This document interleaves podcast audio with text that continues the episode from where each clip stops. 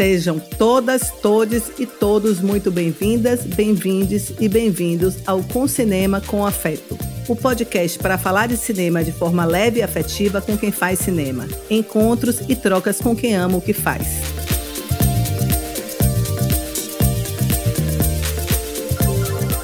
Olá, sou Carol Tanajura, taurina, baiana de Salvador, militante da direção de arte e do afeto no cinema. E eu sou Teuba, diretor de fotografia e sidekick. Hoje vamos conversar com Carol Aó, soterapolitana DDD 71, diretora roteirista e a continuista mais querida do Brasil. Formada em cinema e em comunicação social. Atua exercendo funções na direção e no roteiro em cinema, como continuista, diretora assistente e consultora de roteiro, auxiliando na construção de narrativas de forma mais emotiva e sensível à história. Obrigada, Carol. Seja bem-vinda. Muito bom ter você aqui com a gente. Ah, muito obrigada. E com essa introdução aí, então, que se uma coisa tá com a bio escrita, outra coisa é ser lido por Carol Tanajura, né? Olá, Carol. Oi, Teubinha. Como é que você tá? Tô bem. Ai, que bom. Tô feliz de estar aqui com vocês. Tá, vamos para a pergunta que Matheus mais adora. Sempre essa pergunta me persegue, né? Quem é Carol Aó? Hum, nossa, essa é muito difícil. Toda vez é um espanto novo, né? A gente está sempre se conhecendo.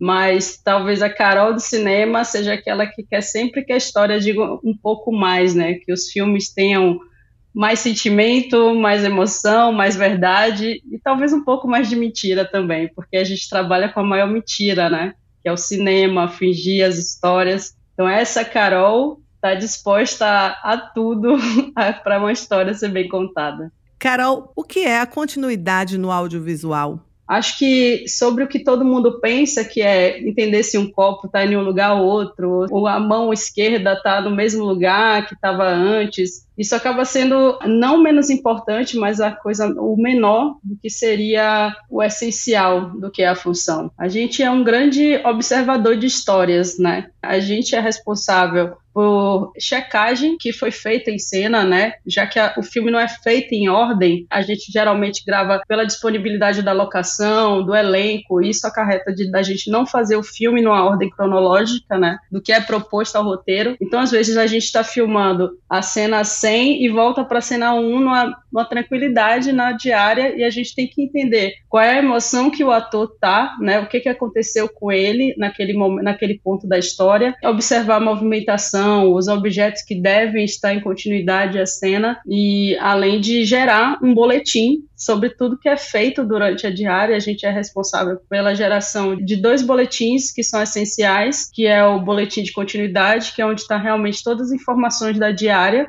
é, o, qual, quantos takes, quantos planos, quais cenas foram feitas, e também tem um, um boletim de, de produtividade, que é tudo que a gente fez, mas tipo no sentido mais matemático mesmo, como se fosse um grande cálculo de entender como essa diária foi otimizada. E as pessoas não têm nem noção que a gente também é responsável por isso, que a produção usa para entender como quase o dinheiro foi gasto como, né? A gente fez quantos planos no dia e é isso, basicamente, né? Basicamente é muita coisa, né? Isso, bastante. É quase como se estivesse sempre com os dois olhos olhando em direções diferentes, né? O que eu acho mais essencial é realmente a narrativa né?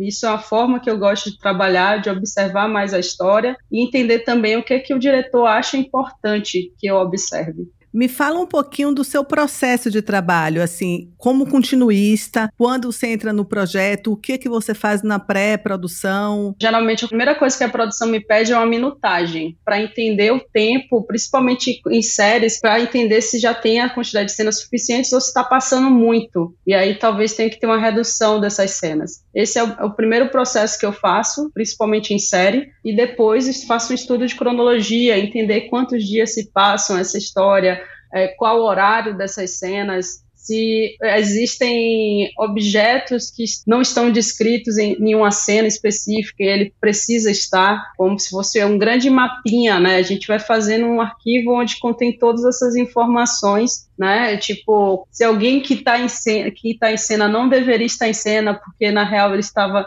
num campo de futebol e não pode estar numa sala porque está em outra sequência logo depois. Principalmente isso acontece muito em série, como passam por vários tratamentos, alguma coisa do tratamento anterior acaba ficando então a gente acaba observando essas coisas, né, para a gente criar mesmo assim essa coerência toda nesse campo da história para mim, todo continuista vê tudo como uma como se todas as cenas estivessem abertas, né? E abertas assim, espalhadas no chão, e a gente tem que começar a montar esse quebra-cabeça e entender se ele está montando ou não, né? Já é o primeiro passo. Até porque a gente tem uma ligação muito forte com a montagem, né? Todo o material que a gente gera durante a diária vai para a mão do montador. Qual é o take que valeu? Então, é um grande guia para montagem todo, todo esse passo que o continuista faz durante a diária. E como o cinema, o audiovisual chegou na sua vida e como você chegou na continuidade? Eu estudava em um colégio de bairro quando era pequena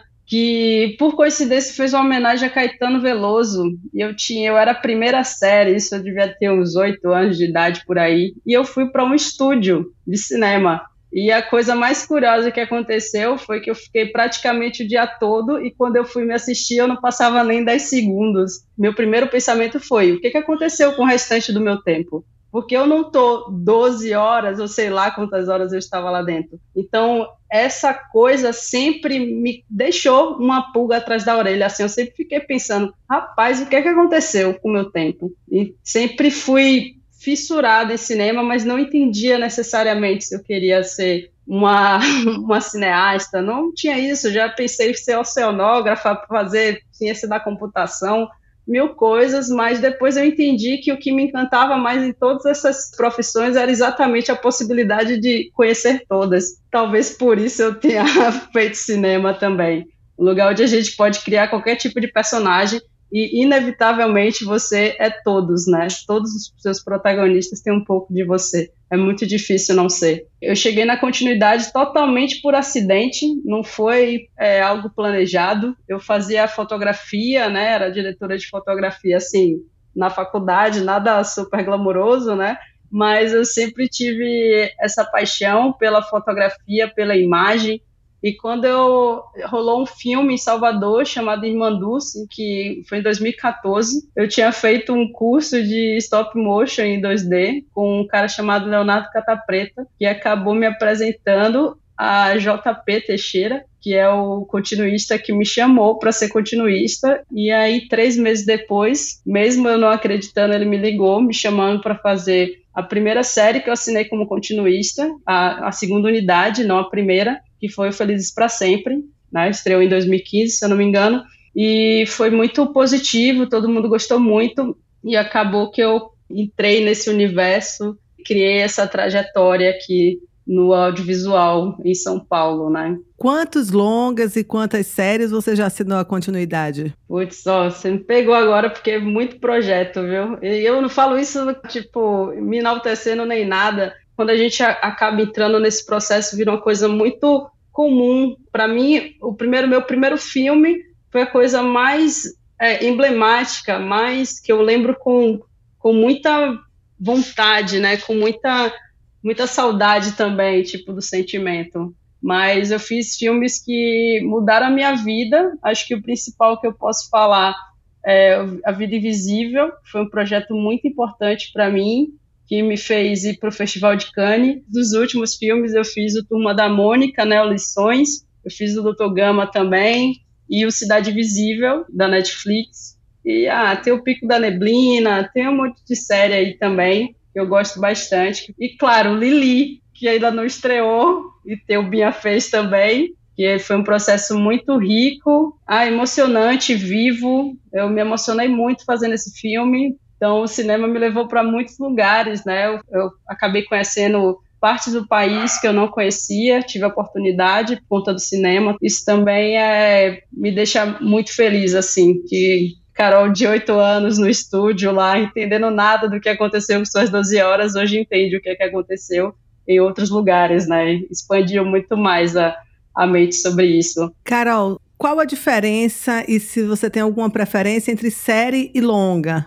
Que é série tem um processo que é muito doido, que são geralmente não é só um diretor. E no final a gente acaba sendo a única pessoa além do logger, né, que vê todas as cenas, porque às vezes também troca de fotógrafo. É bem comum trocar de fotógrafo. A gente acaba sendo o olho para eles também, né? Por isso que eu acho a responsabilidade um pouco maior apesar de que o longa tem complexidades assim muito muito vivas, só que é um outro processo. A gente está numa linha de raciocínio única de direção que ajuda muito. Como a série é mais longa, então fica nesse lugar de que às vezes durante a série vão mudando as pessoas, né? Muda a equipe de som, muda diretor, então isso acaba tendo uma diferença bem grande para a gente, né? A gente tem que ser de uma certa forma o guia, né? Para continuar as coisas de onde pararam no final eu acho que o meu prazer real é longa. Pois você pode focar numa coisa com todo mundo e, e fazer crescer. Que eu acho que isso é essencial, que nós como técnicos e também criativos da história, né, a gente está querendo ver, né, que a, a história só cresça e fique mais bonita, emocionante, tudo mais. Que trabalho, que projeto, que foi um grande desafio. A gente pode chamar assim algum perrengue clássico Olha, existem muitos desafios assim, né? Em cada projeto, é, o Vida teve bastante, mas é, Cidade Visível com certeza foi um, o projeto mais complexo que eu fiz. Tem muito efeito, tem muitas locações. A gente filmou em São Paulo, em Ubatuba e no Rio de Janeiro. E era um negócio que, tipo, o cara saía da, da fachada no Rio e entrava na interna em São Paulo. Era um set com muitas traquitanas, né, para execução, principalmente de efeito, né. É muito difícil eleger o projeto com o maior desafio, mas particularmente é, eu acho que o Cidade e o Manhã de Setembro, assim, além do Vida também, foram projetos que me marcaram muito. Me fez reconhecer a mim mesma também. Eu acho que esses são sempre os desafios de projeto, quando você acaba se deparando consigo no caminho. É desafio. Você lembra seu maior acerto de continuidade? Ai, lembro, lembro. Eu tenho, olha, eu agora vou ser bem para patente aqui, eu tenho muitos acertos, viu? É, mas um que eu lembro muito é o do Vida Invisível também, que é o momento em que a gente tem a suposta morte da personagem Guida e aí ela tá olhando da esquerda para a direita, algo assim, né, de câmera perfilada, corta a cena e vai para Eurídice, que é a outra irmã, e ela tá olhando do lado inverso. Então, por um segundo, a gente tem a impressão de que elas estão se olhando, né? E isso foi uma coisa que eu fiquei matando até um dia que eu pude dizer para a Helen, né, que era fotógrafa, e aí deu super certo, ela amou a ideia. Isso foi muito emblemático e eu entendi que eu gostava muito dessas construções de linguagem.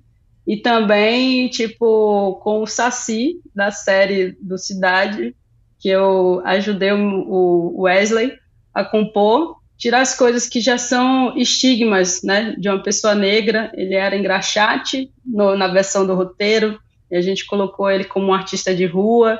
Então, por mais que não tenha isso é, assim tão claro na história, eu tenho muito orgulho de ter ajudado na construção de compor mais esse personagem, principalmente junto com Wesley, que é um ator incrível. Ah, uma, eu tenho uma outra, que é a de Camila, que é a, a, persona, a sereia no Cidade Visível também, que era a cena em que ela hipnotiza os policiais na, no episódio final e eu tinha uma mulher como uma das figurantes e eu disse, ah, tira ela e ela hipnotiza todo mundo mesmo e tá tudo certo. E a cena ficou incrível, aí só assistindo para entender o que, que, eu tô falando, não tem jeito, mas é porque a gente, eu não gostava de como era antes, eu falei pro diretor, não, não, a gente que ninguém reparou nela, pode tirar. Ou a continuista falando isso, né, a louca eu achei muito mais interessante ela hipnotizar todos os caras né, da delegacia do que como estava escrito originalmente no roteiro. Mas foi muito maravilhoso, foi, foi, foi bom ver. Quando eu assisti, eu fiquei bem feliz de, de ver lá na tela. Quando você assiste filmes, você identifica erros de continuidade? Você procura eles Se eu estou envolvida na história, eu não vejo nada, pode acreditar. Mas lógico, quando eu vou assistindo uma, mais de uma vez, eu acabo reparando uma coisa ou outra. De primeira, assim, o filme, só se estiver muito desinteressante. Porque, na verdade, a gente não repara de verdade, né? A gente só acaba observando mais quando a cena não pega a gente, né? Eu não saio buscando erro de jeito nenhum. Sou técnica, mas sou pública, eu quero estar envolvida, eu quero acreditar na história, eu quero achar que está acontecendo com o meu vizinho aqui que eu não conheço, o que está rolando, sabe? É isso. Você acha que o espectador que procura o erro de continuidade merece encontrá-lo? Merecer eu já acho uma palavra muito forte, mas poxa, deveria dar uma aliviada aí, porque eu não acredito que tudo tem que ser erro de coach. Não dá para ir na minha conta, sabe? Erro de coach muitas vezes é um erro narrativo mesmo, ou uma, uma proposta de narrativa. Eu acho que isso é importante até para a gente entender que isso é cinema, sabe? Eu acho que essas questões técnicas, principalmente que era muito comum quando a gente não usava o digital, né? Era película e não tinha esse rolo todo, né? Não tinha essa possibilidade de ficar filmando take nove vezes e tal. É, eu acho que isso era sempre incorporado como uma coisa de, tipo, vamos entender também que isso aqui é de fato filmado. A gente está aqui torcendo para que todas as condições estejam favoráveis ao que a gente está fazendo, que a gente realmente mantenha a técnica toda alinhada, mas às vezes é inevitável, às vezes tipo é, há uma genialidade de atuação que a gente vai priorizar e vai ser o melhor take, não vai deixar, é óbvio que a atuação vai ser o que mais chama atenção, né, para o diretor. Pois então, público, pessoas que assistem assim como eu filme, entendam que às vezes é só uma proposta de direção, nem todo erro de conte é erro de conte de verdade. É só uma proposta do que a gente quer mesmo. É intencional. É isso. Carol, mas a maior parte dos erros de continuidade até tinham programas interprogramas, né? Coisas curtinhas que são erros de continuidade. Começou com a porta aberta, voltou a porta tá fechada, gravata, cor de blusa, essas questões. Mas a maior parte das vezes eu tenho certeza que são decisões na montagem. Não foi o continuista que errou, não foi nenhuma outra pessoa que errou no, na filmagem, foi uma decisão depois. A impressão que eu tenho, né? Eu acredito muito nisso, porque um filme é, passa por três estágios diferentes, né? O roteiro no papel, quando a gente produz e o que vai sair na ilha, né? A gente tenta deixar que tudo esteja no lugar, mas o que é estar tá no lugar também, né? O que, que é prioridade? Querendo ou não, o cinema, por mais que ele tenha todas as artes incutidas nele, né? Ele é pro ator também. Então é muito complicado. A gente, o nome já diz, né? Direção. Tá dirigindo alguma coisa. Geralmente é o elenco. Então é óbvio que a prioridade é o ator. Eu não tenho nem dúvida disso. Eu acho que é, é natural, inclusive. É inerente ao cinema você priorizar a atuação. E, lógico, para a gente manter a coerência das coisas, porque senão a gente também não estaria tendo um trabalho da Zorra, né, de fazer é, uma pré, né, concentrada em decisões criativas e técnicas, mas tudo que a gente faz é para que o ator esteja afinado no tom certo, no sentimento certo de cena. Sim. Tem um, uma cena final de um filme que eu fotografei e a gente tinha uma questão de continuidade de luz, era uma externa. O sol ainda não tinha aparecido de trás das árvores, era bem cedo. Então nós fizemos os planos, eram poucos, com tempo sem sol. E depois nós começamos a repetir esses planos mais fechados já com sol. E aí, por uma questão de continuidade, a gente teve tempo de voltar para o primeiro plano mais aberto e repeti-lo com sol. Então ficou-se com a opção para montagem de fazer toda a sequência ou com sol ou toda a sequência nublado. Quando eu vi o filme, eu achei a sequência muito legal porque os atores estavam bem. E eu não me dei conta, só depois, quando eu fui marcar a luz, eu me dei conta de que o plano geral estava nublado e quando cortava para o plano fechado, estava com sol. E eu, diretor de fotografia, não tinha me dado conta de que havia um erro, entre aspas, grotesco de descontinuidade de luz. Mas e por que? Aí eu me perguntei, como é que eu não me dei conta disso? Porque o corte, ele se dava imediatamente no momento em que a atriz abria um sorriso e abraçava o ator. Então, no momento que ela abria esse sorriso e abraçava, a continuidade emocional era era perfeita. O montador, ele escolheu o corte dele, o momento em que ele une os dois planos, a escolha dele é pela continuidade emocional. E como você tá entregue a uma história, não importa, você não vai se dar conta. É, é muito louco isso, né? Eu acho isso fantástico. Eu acho que os imprevistos também são narrativos. E isso é maravilhoso no cinema, ter essa possibilidade de trazer o imprevisto, né, para criar em cima. Eu acho maravilhoso isso, trazer o imprevisto para a tela. A função de continuista, ela deve te ajudar muito como roteirista, como diretora em seus projetos, porque de repente você já viu várias formas de dirigir, já leu vários roteiros, eu acho que é uma coisa que eu realmente agradeço muito a função. Eu li muito roteiro, é, tive a oportunidade de estar ao lado de diretores que têm uma sensibilidade com o elenco absurda, e é uma coisa que me intriga muito trazer a verdade para os personagens, né? O ator conseguir extrair isso. Então eu fico muito encantada quando eu vejo métodos que funcionam. É muito interessante estar nesse lugar também de observadora. Vou fazer minha primeira ficção esse ano, né? E me deparei numa situação que é eu ser sempre a pitaqueira do, do roteiro alheio, né? E como é a minha escuta sobre algo que eu, que eu fiz, né? Então isso foi bem curioso estar do outro lado, de ouvir as questões e não ser aquela que aponta. Acho que qualquer pessoa que, não só o continuista em si, mas que tem uma experiência de set, quando roteiriza, acaba tendo uma visão em relação à divisão de locação, de cena, entender que é, escrever casa fulano não funciona, tem que escrever cena cozinha, cena corredor, tipo música também, às vezes quando coloca assim, toca música de fulano de tal, e na real era bom colocar, aprendi recentemente isso, coloque a música inteira em roteiristas, pelo amor de Deus, porque isso dá um BO em orçamento para produção, que é a diferença de filmar uma cena de uma linha para uma cena imensa que é cantado, né, é imensa de orçar. Então tem coisas que é muito de vivência de set. Então a gente acaba aprendendo muita coisa né, para colocar em nossas histórias, em como facilitar também, executar e criar. Carol, para quem está começando, quer trabalhar com audiovisual, quer ser continuista, qual a dica que você dá? Menino, é uma coisa doida que eu nunca ouvi alguém falando que quer ser continuista, né? eu não queria, mas assim, a continuidade é um, é um lugar que assim tem o seu encantamento. Você fazer parte da construção de uma história tão adentro, né? Você adentra a, o, o contexto que veio antes, sabe? O que, que aconteceu antes? É como se acessasse outras camadas da história, entender que aquilo é vivo também, né? Que você pode colaborar de alguma forma. Um conselho é não, há, não vá pelo achismo, entenda a função um pouco mais. Talvez você se encante pela função.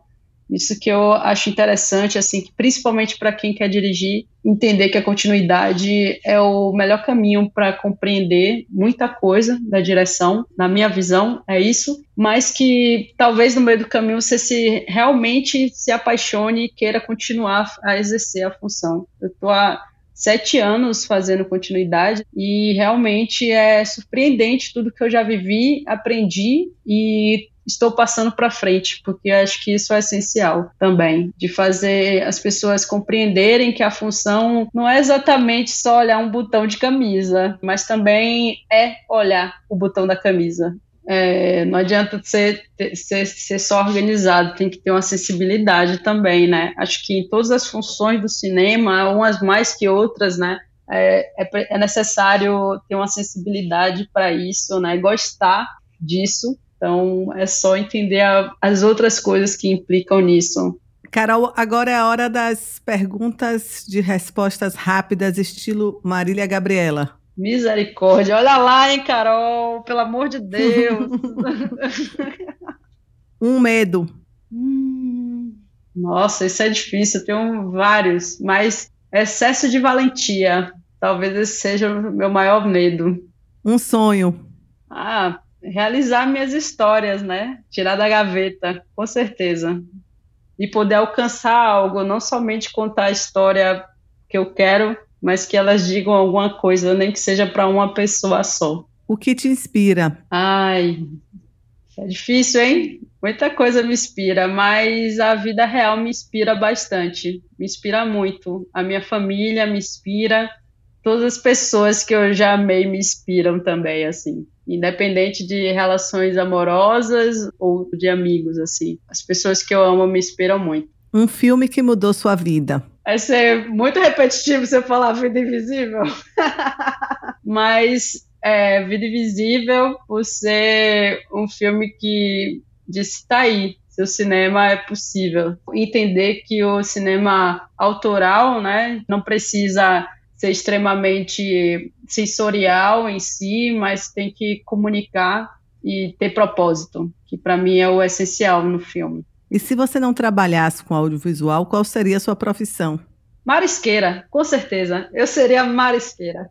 Gosto muito, acho maravilhoso e eu tenho o sonho de viver no mar. Eu já fiquei muito em mangue, catei muito caranguejo, então com certeza eu teria grandes histórias sendo marisqueira, não tenho nem dúvida. E por que você faz cinema? Eu faço porque eu ouvi muito essa música de Adriana Calcanhoto. eu faço cinema porque eu gosto de contar histórias, mas além de tudo eu gosto de pessoas por, pela, por eu gostar de gente, eu acho que eu gosto de cinema. Você sabe que essa música, a letra é de Joaquim Pedro de Andrade. Sei, sei, sei sim. É uma resposta que ele deu para um jornal francês. Eu tinha essa letra de música é, no meu guarda-roupa, escrito a liquid paper, né? corretivo, e eu não tinha nem noção, tipo, se eu faria cinema ou não, que era uma coisa muito distante, né, de, de, minha, de minha realidade, das possibilidades que eu tinha, e é muito curioso você citar ela, porque foi uma música que, quando eu comecei a achar que realmente eu queria fazer cinema, é, até antes de ter certeza, eu coloquei no, no meu guarda-roupa. Isso é curioso também. Bastante memória sobre ouvir essa música e imaginar como seria o meu mundo se eu vivesse de cinema também. E para terminar, Carol, eu queria que você desse uma indicação de um livro, de um filme, uma série, para quem quer saber mais sobre cinema ou quem ama o cinema. Olha, de livro, um livro que me impactou bastante assim recentemente, ligado a cinema, foi A Preparação do Diretor, que é de Anne Bogart não sei se eu falei, pronunciei correto. E tem um livro que para mim é como se fosse um norteador de coisas. Eu sempre volto a ele quando tenho alguma, algo a pesquisar, a entender, que é o Story, Substância, Estrutura, Estilo e os Princípios da Escrita de Roteiro, que é de Robert McKay. Esse livro é maravilhoso, me ajuda muito a entender o filme como um todo. Eu realmente indico muito esse livro. Foi um livro que me construiu também. E a linguagem cinematográfica e outros livros assim que também são bem, bem importantes. Então é isso, Carol. Muito obrigada pela presença. Foi ótimo. Foi maravilhoso. Gostei demais. Obrigada pela generosidade em dividir, compartilhar várias histórias. Ah, eu que agradeço também pelo convite, foi gostoso demais, incrível. Cinema com afeto, acredito muito. Obrigada, Teuba. Eu que agradeço. Ai, Teuba, você foi maravilhoso. Um beijo, Carol. Beijo, gente. Obrigada por ouvir nosso podcast. Com Cinema com Afeto é uma criação da Taná em parceria com a Súbito. Apresentação: Carol Tanajura e Matheus da Rocha Pereira. Edição: Verena Petitinga e Rodrigo Luna. Trilha de Andréa Martins e Rony Jorge, do filme Pinta, de Jorge Alencar. Identidade visual: Clarissa Ribeiro. Indique nosso podcast para as amigas, amigos e amigos. E clica lá em cima no botão para nos seguir. Todos os nossos arrobas e dicas estão na descrição do podcast. Beijo e até a próxima semana.